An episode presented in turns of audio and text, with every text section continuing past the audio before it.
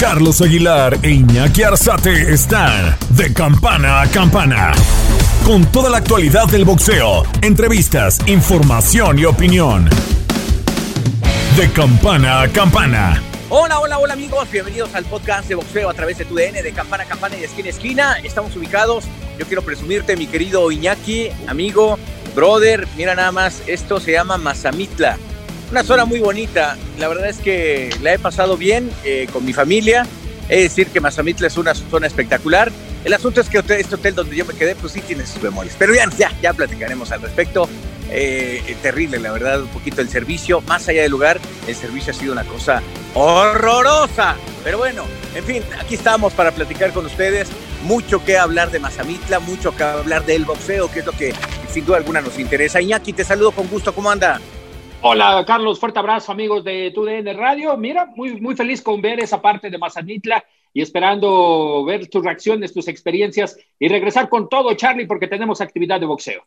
Tenemos actividad de boxeo, fíjate, me llama mucho la atención lo que ha pasado en estos últimos días, sobre todo tomando en cuenta lo que ha representado el camino para Saúl Canelo Álvarez, que es el tema en boga ahorita, esta separación que tuvo ya de Dazón, de Golden Boy y también, por supuesto, de Oscar de la Hoya, y, la propuesta que de repente empezó a sonar, que era Callum Smith, eh, que era el hombre importante, y de repente sopas, nos la cambiaron, y después Cale Plan, y después otra vez Callum Smith, y bueno, andamos esperando, yo estoy ansioso de ver ya el mejor libra por libra del mundo, creo que necesitamos verlo. Y, sin duda alguna, eh, te voy a decir por qué lo estuve enfocando mucho el fin de semana. Porque vi a Terence Crawford y vi a un Terence Crawford arrasante, dominante. Se devoró así, rapidísimo, como si fuera un chapulín, que aquí hay muchos, o como si fuera un charal, que aquí hay muchos. Así se devoró justamente Terence Crawford a, este eh, Brook. Y la verdad es que me llamó la atención la velocidad y la capacidad que tuvo Iñaki.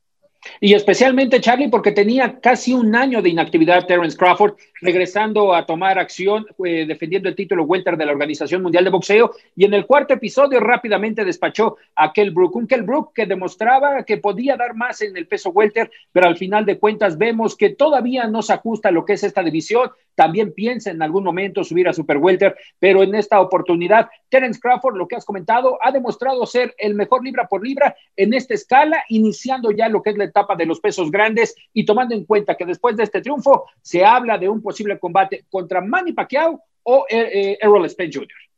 Eh, la verdad es que ese de Manny Pacquiao me encanta, me, lo gozo ya nada más de mencionarlo. Oye, te tengo que decir que sí me gusta Terence Crawford como mejor libra por libra del mundo, por la capacidad que tiene el manejo de, de, la velocidad de los dos perfiles. Se ve que el primer episodio le incomoda a aquel Brook cuando le manda derechas. Entonces cambia de zurdo y empieza a cambiarse de zurdo y hay una, hay una situación que yo le veo. Se ve que no es el perfil más natural de él pero lo hace muy bien. Lo hemos visto muchas veces que se cambia de perfiles, pero cuando logra cambiarse ahora de zurdo, empieza a trabajar perfectamente. ¿Y sabes qué? Su manera de pistionar con la derecha para de repente meter la zurda, caramba, qué bien lo hace. Se voltea de derecho ya en el tercer round y la verdad es que con un gran movimiento de hombros es donde mete en zona justamente a Brook y le manda un derechazo que no entró con toda la potencia, se quedó cortito Iñaki, pero con eso tuvo. A mí, ¿sabes qué me pasó? Cuando vi que aquel Brook estaba tambaleante, dije, ¿a poco no aguanta tanto? ¿Qué nos vendieron? Porque es cierto, nos lo vendieron como bagre, tiburón y resultó un charalito, ¿eh? De acuerdo, especialmente después de lo que ya nos había demostrado Kell Brook, que si recuerdo bien, creo que había sido contra Jenna Golovkin en alguna oportunidad, creo que había subido, si recuerdo bien, había arriesgado. Y sí, es cierto, Chávez no tenía la resistencia necesaria para un peso mediano en aquella ocasión, ahora bajando según a su peso natural, que es el peso welter, pero le ha faltado resistencia a Kell Brook, a uno de los exponentes que se le había catalogado en el Reino Unido como el futuro del boxeo de la Gran Bretaña y lamentablemente ha quedado hasta ahí por el momento. Definitivo. Eh, por, por, eso enlazaba yo el asunto de Saúl Canelo Álvarez y lo enlazaba para mencionar justamente que necesitamos ver a los mejores libra por libra del mundo. Ya apareció eh, eh, eh, el ucraniano Vasily Lomachenko y nos dimos cuenta que se quedó corto en, su exposición. Aparece Terence Crawford y nos, a mí me da mucha alegría ver que se mete en esa zona. El boxeo norteamericano lo necesita. Y sin duda alguna que Canelo Álvarez lo necesita México, lo necesitamos en esa exposición. Fíjate qué gran semana deportiva. Lo que hizo Checo Pérez, lo que hizo Abraham Nancer, lo que hizo Ortiz, y Canelo tiene que aparecer ya, es momento de que aparezca ya. Eh, Iñaki, el, el deber me llama, no me desconecto, voy a decirle a Javier Gutiérrez, a mi suegro, que me funcione como camarógrafo y me voy a ir manejando porque si no mi mujer me va a colgar de las orejas para despedirnos de esta zona de Mazamitla. Aquí estamos perfecto, me voy subiendo al nave del y aquí vamos. Sígueme platicando, Iñaki, ¿qué más vio usted? Venga, Charlie, también hablando de este tema de Canelo y teniendo un estatus, al día de hoy, 17 de noviembre, se pronostica a las 5 de la tarde tiempo del centro, 3 de la tarde tiempo del Pacífico, que Saúl Canelo Álvarez estará, estará dando el anuncio de que regresará el próximo 19 de diciembre en una cartelera donde estará presente Ryan García enfrentando a Luke Campbell Luke Campbell recuperándose del COVID-19, ya con algunos días de cubrir en este caso la cuarentena y está en disposición de enfrentar a Ryan García. Y también se habla de esa posible presencia de Julio César Rey Martínez defendiendo el título Mosca en una promoción con Matchroom. ¿Y qué cosas da la vida, Charlie? Que Canelo regresará de Zone ahora sin la presencia de Golden Boy. Esto habla también de lo cómo los tiempos se están acomodando de tal manera que ya el mundo del boxeo requiere, requiere este tipo de sociedades. Yo les dije, va a desaparecer HBO y al momento en que desaparezca HBO, parece que podía estar mucho tiempo, pero como que dijeron, los, los norteamericanos son así, si en el negocio sacan el 15% de utilidad les da como flojera, pero si de repente se vuelven utilidades del 35, 40%, se vuelve verdaderamente impactante, fuerte. Eh, yo creo que esa parte es la que no debemos olvidar. Y en esta apertura que ha tenido el mundo del boxeo, creo que lo que hace Dazón, pues no le queda de otra más que negociar Mira, están acabándose el bosque, se están echando aquí una casita como de 3 millones de dólares, pero qué cosa, mano, les vamos a mandar aquí a la Semarnap.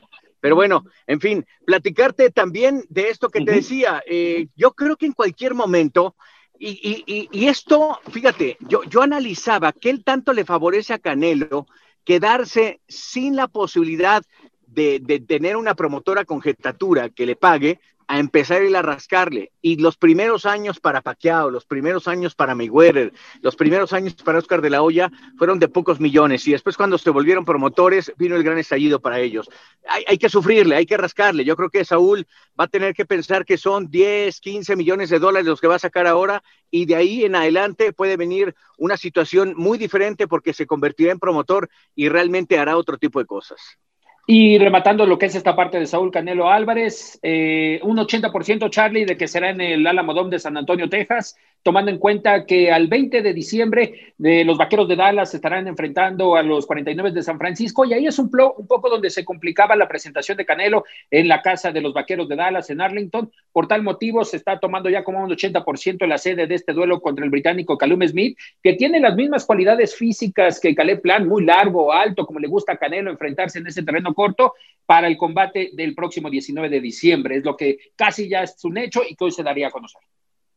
Fíjate que sí, eh, yo, yo espero que así sea, espero poder tener la, la, posibilidad de que el templo pueda estar ahí, creo que hay un avance en esas pláticas y eso, eso va a ser bueno. Eh, tú estás con el templo, Leo Raño está con el templo, el propio eh, Finito López también, tu servidor. Así que creo que va, va a ser bueno para el mundo del boxeo que se reactive el mejor libra por libra del mundo. Reitero, ha sido un gran fin de semana para el deporte mexicano que no es fútbol y eso es bueno. Y bueno, hasta los del fútbol tuvieron buen resultado, ¿no? Ese 3 por 2 sobre el equipo de Corea. Y bueno, hoy que estamos grabando este podcast, hoy México estará enfrentando al equipo de Japón por ahí de la una y media de la tarde. Eh, eh, justamente tiempo del centro del país. Eh, analizando otras cosas, fíjate, ¿Qué boom ha tenido el templo también, mi querido Iñaki? Eh, y, lo digo por lo que ha sido la presentación de Julián Luna, la cobrita. Julián hizo cosas importantes y de lo más importante que hizo fue haberle pegado una golpiza a la Barbie Juárez. Tan es así que se empieza a mover el mercado. Fíjense qué tan importante es cómo se empieza a mover el mercado cuando un campeón de muchos años pierde. ¿Por qué? Porque dice que se va a dedicar a la política, eh, que quiere la revancha directa, pero que va a grabar quién es ella, ¿no? Para ordenarle al Consejo Mundial de Boxeo para que grabe el momento en que le, generan los guantes. Lo que es el ego y no aceptar la derrota, lo que es el ego y no aceptar la, la, posibilidad de tener 40 años, 14 menos que la rival y perder esta posibilidad arriba del cuadrilátero. Bueno, en fin, hasta la propia Jackie Nava dijo, no hombre, ese, ese vals no me lo toquen porque la verdad es que ya eh, la Barbie Juárez yo no la quiero, no la necesito, no me importa. Qué duro, ¿no, Iñaki? Sin título ya no hay fiesta en esta ocasión para Jackie Nava y por eso quiere mejor tomar el camino correcto y proponiéndose también para enfrentar a Julián La Cobrita Luna. Y detalles, ya fueron analizados los guantes y vendas sin ninguna complicación, sin ningún, ninguna parte que fuera polémica, ya lo analizó el Consejo Mundial de Boxeo y ya se la ha denominado, fíjate Charlie, ya dejó de ser La Cobrita, ahora es la manitas de piedra Julián Luna. Le pensaron un chorro, ¿eh? qué ¿eh? creativos andan. bueno, está perfecto. La verdad que qué bueno. Yo respeto a los campeones. Yo le tengo mucho respeto a la Barbie Juárez. Lo que no respeto es que ella quiera denigrar a alguien que le ganó. Eso me parece algo que no es del deporte, y menos de una mexicana que, ha reconocido muchas veces a otras. Así que qué, qué mal que acabe así las épocas para la Barbie Juárez. Meterse en la política es meterse como que debajo de la alfombra, ¿no? Porque actualmente nuestros políticos están haciendo las cosas tan mal que si algún día tú me quieres mandar al demonio, dime Charlie, vete a la política. Así de simple. Podría ser, eh, Charlie, te voy a proponer para presidente de la CONADE, ya que se va también eh, Ana no. Guevara, ¿eh? Por, Abusado. Por favor, no, yo, yo soy feliz. Mírame, mírame, agradezco a mi jefe, a, la bomba, agradezco a mi search, que mira dónde me tienen, me tienen contento. Feliz aquí me dieron espacio algunos días, me vine a disfrutar, pero mi pasión por hablar de los deportes y, de, y del boxeo aquí la tenemos. Iñaki, ¿qué otro tema importante? Cuéntame.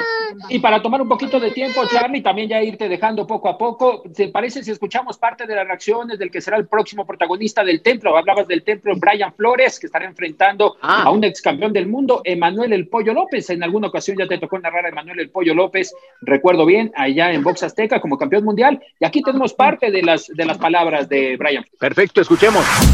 Estás de campana a campana.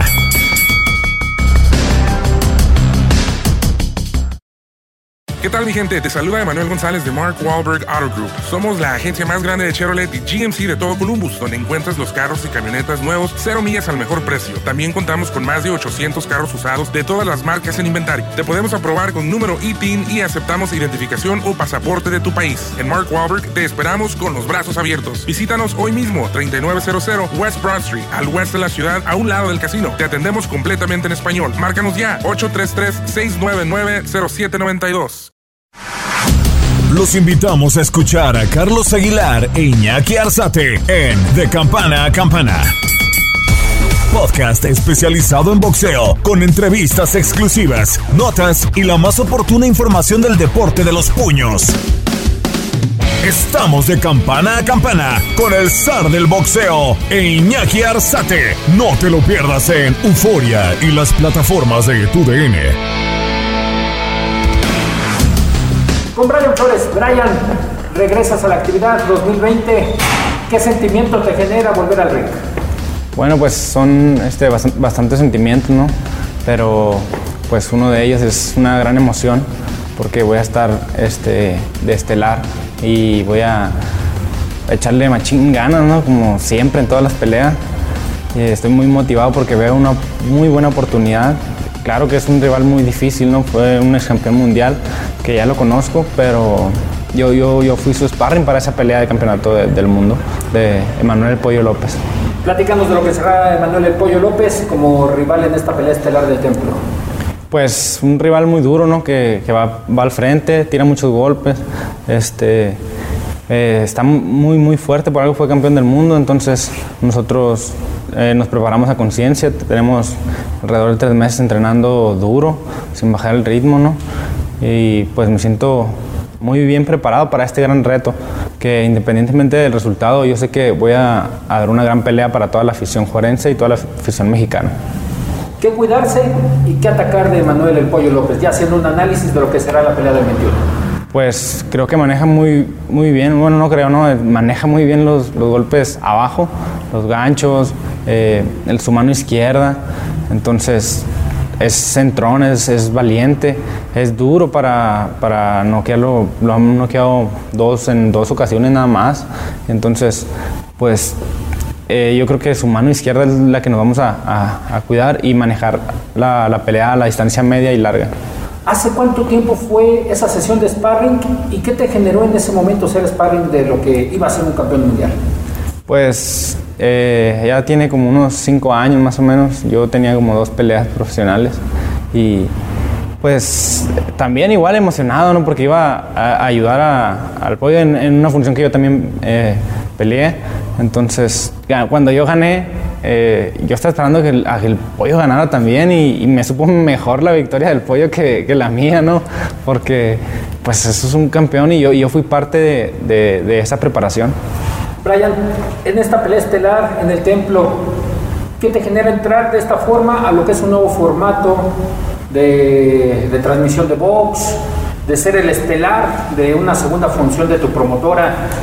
¿Qué responsabilidad, qué sentimiento genera en Brian Flores?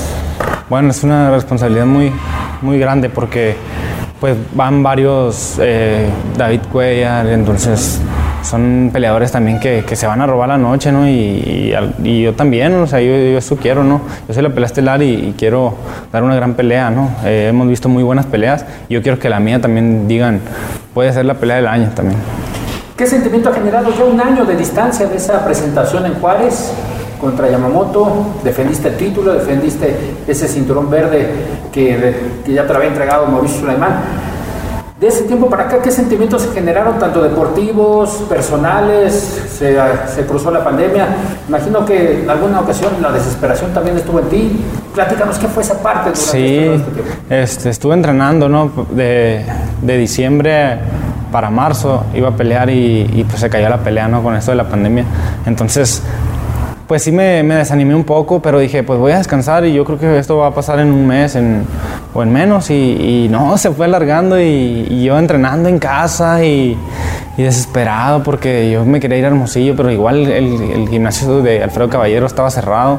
Entonces, pues no, desesperado, ¿no? También, pero pues siempre tuve el apoyo de mi empresa de promoción del pueblo, siempre ellos estuvieron conmigo, no, no me dejaron, a pesar de que no, no, producía económicamente, ellos siempre estuvieron conmigo, entonces eh, pues no hay cómo pagarles eh, más que con una gran presentación este, este 21 y pues igual no es una gran responsabilidad, pero pues toda la preparación que hice pues es casi un año ¿no? de, de entrenar eh, duro porque siempre me decían, no, es que ya tienes que estar listo, tienes que estar listo. Y ahorita me siento al 100%, me siento para, para dar una, una, gran guerra. Se está catalogado como el futuro también del boxeo chihuahuense. Hay otros dos que también tienen, quieren ese estandarte. Oscar Duarte, el mismo Misael Rodríguez. ¿Qué representan simbólicamente cargar esa historia del boxeo chihuahuense que ha tenido los tres campeones mundiales? ¿Qué representa esa parte, Brian? No, pues es para mí un gran honor que me, que me digan que, puedo ser el representante de, Chihuahua, ¿no? Y la verdad es, estoy muy contento de, que me nombren al lado de, ellos, de, esos grandes peleadores, igual de Mickey Román que pronto pelea también, entonces para mí Mickey siempre ha sido mi ídolo desde que yo eh, estaba más joven, iba a verlos pelear en sus, primeras peleas y y pues me motivó mucho, ¿no? Y, creo que, que pues estar ahí a la par de ellos, que, que, la gente me considere así, pues es un gran orgullo, ¿no? Eh, pues en mi familia realmente nadie ha sobresalido tanto y, y, que me toque esto a mí, pues no, no, lo voy a desaprovechar. Es evidente el cambio generacional con Miki Román, Ciudad Juárez, los dos de allá. Hubo un sueño por parte de, tu, de tu, promotor, del que fuera tu promotor, el señor Refinado Picle, de, de llevar a un campeón mundial. ¿En tus manos crees que puede estar esa consagración de la familia Kikle, de tu promotora, de ser el campeón mundial de Juárez, el que siempre buscó el señor Kikle? Sí, sí, este, pues claro que, claro que sí. Yo, yo, entreno con Berchel, con el Gallo Estrada, y, yo no les hallo nada diferente que tengan ellos. O sea, que no tenga yo, ¿no? Tienen dos brazos, dos piernas y se esfuerzan igual, eh, igual que yo, yo, yo, o yo igual que ellos más bien, porque los veo como un ejemplo. Entonces, yo, yo siento, yo, ahora que vi el póster de la pelea que me ponen con un campeonato mundial, se me metió en la mente que yo voy a ser campeón mundial. Eh, cueste lo que cueste, ¿no? Ahorita me ha costado mucho dejar a mis hijos, ¿no? A mi familia, tres meses sin, sin ir a Juárez y y pues en cada preparación es así, ¿no? Dos, dos, dos o tres meses sin, sin ir a Ciudad Juárez. Entonces esto no, no es en vano, yo siento que, que, ya me toca, ¿no? Ya me toca, no, no es que... También es que lo esté buscando, pero más que nada es que ya me, ya me toca y Dios, y Dios lo sabe. Apreciando tus ojos, acabas de tocar un punto principal, la familia. ¿Cómo se integra la familia de Brian Flores, independiente de su padre? Eso que has dicho de tus hijos, platícanos cómo es esa parte.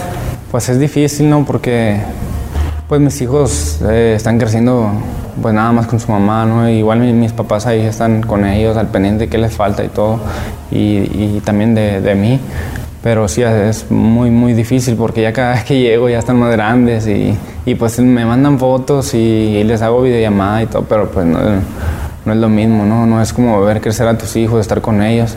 Te pierdes la, la parte más importante que es, es criarlos, ¿no? Desde chiquitos para que se vayan por el buen camino, pero confío en mis padres en que ellos... Eh, estén, este, pues sí, ayudándolos en, todo y, dándoles una buena educación. A veces son los knockouts o los ganchos que más duelen, Brian, esos momentos de crecimiento que te que el deporte te impide este, convivir con ellos. Sí, así es, esto es lo más, lo más difícil, eh, dejar de ver a mis padres también. Ahorita como están las cosas, sabes que llegas a tu casa y ya falta alguien, ¿no? En tu familia y pues es muy, muy triste lo que acabamos de, sentir con, nuestro promotor, que en descanse.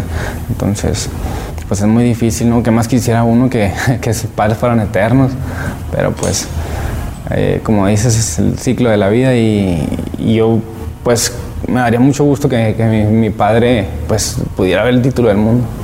Brian, hablando de ese póster y entrando directamente otra vez al deporte, generó algo en el establo de Caballero, como lo dices, que obviamente estás con Berchel, con, con el Gallo, con exponentes que también están clasificados en las diferentes divisiones. ¿Te hicieron algún comentario de Brian? ¿Otra vez estás de estelar? ¿Felicidades? ¿Cómo que? Sí, no, pues. en el establo? Más, que nada, pues de un gimnasio, de un establo es una familia, ¿no? Y creo que me he ganado el respeto de varios ahí porque he aguantado machín eh, todos los, golpes, los sparring duros, las corridas y yo creo que me siento ya parte de, de esa familia también, de Caballeros Team. Entonces pues sí, todos mis compañeros, ya te toca, ya te toca, ¿cómo estás? No, pues estoy emocionado, nervioso, todos saben que estoy bien nervioso. Y todos me dicen, no te pongas nervioso, ¿por qué te pones nervioso? Es una buena oportunidad. Le digo, pues así soy, ¿qué hago? Entonces, y, me regañan, y es que tú no estás enfermo. Y yo, no, es que sí, me duele aquí, me duele acá. Y yo, no, no tienes nada. Y realmente, pues sí, es por los nervios, ¿no? Entonces, todos me, me han mandado sus, mensajes, ya tengo aquí dos semanas, estuve cinco semanas en Jiquipilco y pues me han mandado mensajes y he tenido el apoyo de ellos y, yo igual los he apoyado, pues ellos me, han echado la mano, Omar Salcido, que es el, un gran prospecto, la verdad, de Pedro Larroque Campo, un clasificado mundial que pues está muy duro, ¿no? y y pues Miguel Berchel, varios, hay muchos, Gallo Estrada, todos, todos este, son buenos compañeros y, y, quieren ayudar. En esta recta final de la preparación, ¿qué pide Caballero? Eh, en esta... Ajá, ¿qué, ¿qué, pide como para cerrar ya preparación, llegar en buenas condiciones? ¿Cuál es el esquema de Alfredo Caballero ya en esta recta final? Sí, ya en esta recta final pues ya estamos entrenando a mediodía y corriendo por las tardes por, para que nos ayude un poco más en el peso, ya que voy a ir a, otra división. Y, y pues, pero yo me siento muy, muy bien, con muchos ánimos de, de bajar, de, de, trabajar. Y como te digo, yo veo una oportunidad en, en esta pelea. Entonces, lo que nos, dice Alfredo, cuida, cuida mucho la comida, le dice aquí a, Alfredo, a Freddy León, le dice, no hombre, cuida la comida machín de, de Brian, que no tenga nada de grasa. Mi, papá que es cocinero y está este, también aquí en, en, Ciudad de México ayudándonos con la comida también. Pero pues de repente me escapo, ¿no? Y sí me como un chocolate ahí, porque sí está un poco difícil eh, no tener azúcar. Correcto. Y Brian, eh, finalizando, los planes. Eh, se viene esta pelea, dependiendo del resultado, salir con el puño en alto. Super ligero, subir de división. hablábamos en alguna ocasión también los planes de internacionalización. Se hablaba de que podrías ir a los Estados Unidos. ¿Cómo está trazado el, proyecto de Brian Flores en el boxeo? Pues yo creo que sintiéndome en esta división voy a me voy a sentir muy bien porque me, he preparado bastante. Y era lo que yo también tenía en mente, decía, ¿qué voy a hacer? O sea, el peso ligero, súper ligero. Yo en súper ligero me siento muy bien, pero veo a mis rivales y, ellos están más pesados que yo a veces. O sea, veo a la Roca Campa y es pues una roca, ¿no? Entonces, digo, no, entonces voy a bajar y tal vez este sea mi peso y pero también cuando vi la pelea de Jenny y Gamboa, también me siento mucho más grande que ellos. o sea, estoy mucho más pesado, mucho más corpulento. Pero, pues yo creo que sintiéndome bien en esta división, eh, primero Dios voy a, voy a, voy a trabajar en esta división, no me voy a rebotar tanto ya como en, como en superligero y buscar una oportunidad en, Estados Unidos, que yo sé que, que, estoy listo. Y el año que entra yo voy a estar peleando una eliminatoria mundial. O si no es que el título. Claro, claro. La última. Te pediría una sentencia, si en tu cabeza pasa una sentencia para el próximo sábado, más allá tal vez del buscar el knockout, ¿qué visualiza el próximo sábado Brian Flores? Yo visualizo una guerra, ¿no? Una guerra que, como te digo, por la experiencia del pollo, se puede ir para cualquier lado, pero la gente va a ver que, que va a ser una, una, gran pelea. Igual también siento que yo puedo noquear en los primeros cinco rounds y pues lo voy a, voy a salir a, a hacerlo. Estoy preparado y más que otras veces y voy a ganar. Estás de campana a campana.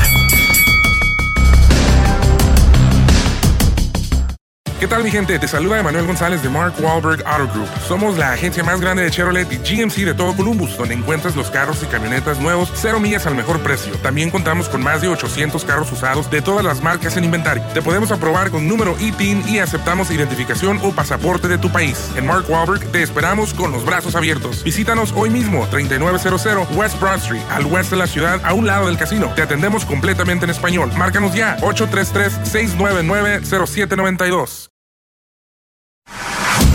Los invitamos a escuchar a Carlos Aguilar e Iñaki Arzate en De Campana a Campana. Podcast especializado en boxeo, con entrevistas exclusivas, notas y la más oportuna información del deporte de los puños. Estamos de campana a campana con el zar del boxeo e Iñaki Arzate. No te lo pierdas en Euforia y las plataformas de tu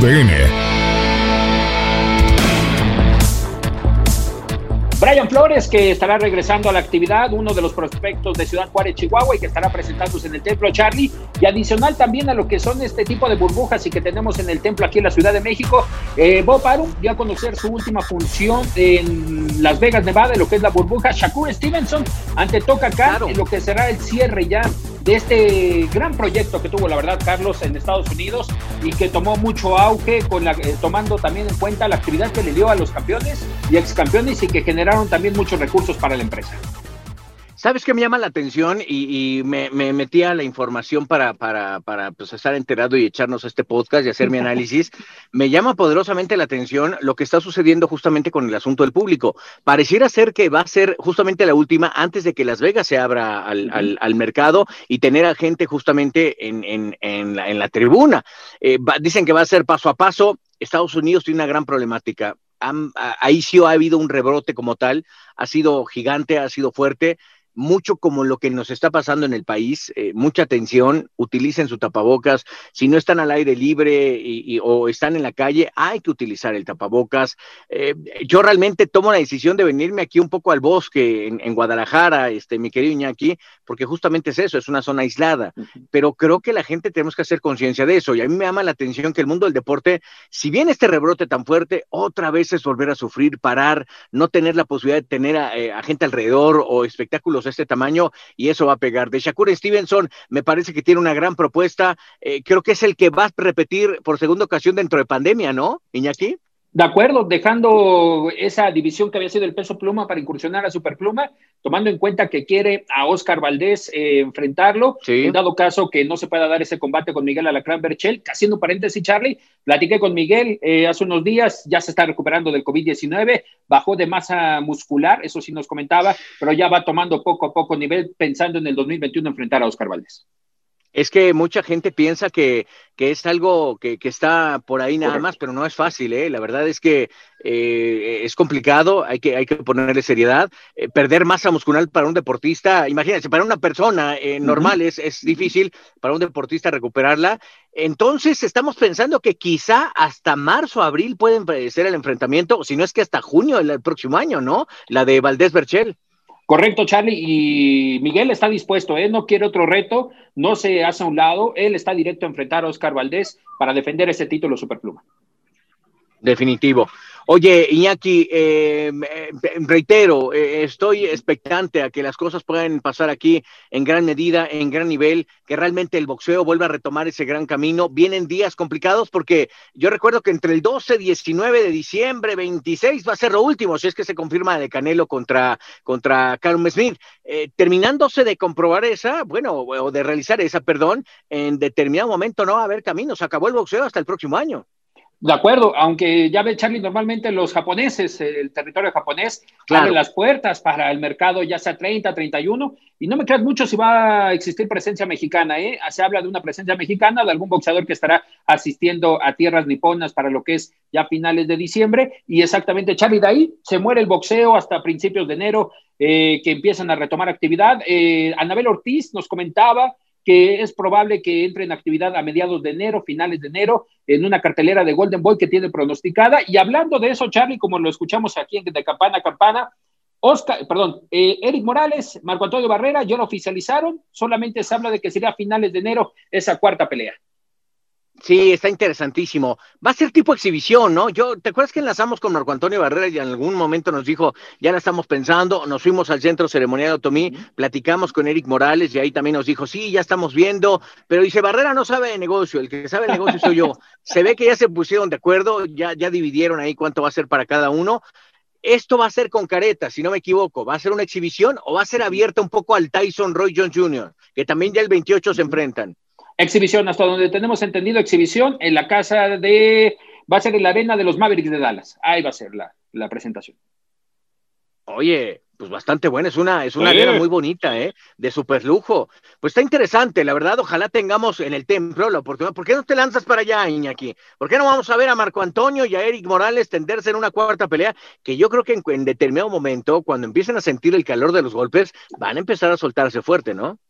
Correcto, Charlie, correcto. Sí, yo creo que no va a quedar en exhibición y hasta son capaces de quitarse la careta y llegar a ese punto que has comentado, tipo Roy John Jr. y Mike Tyson.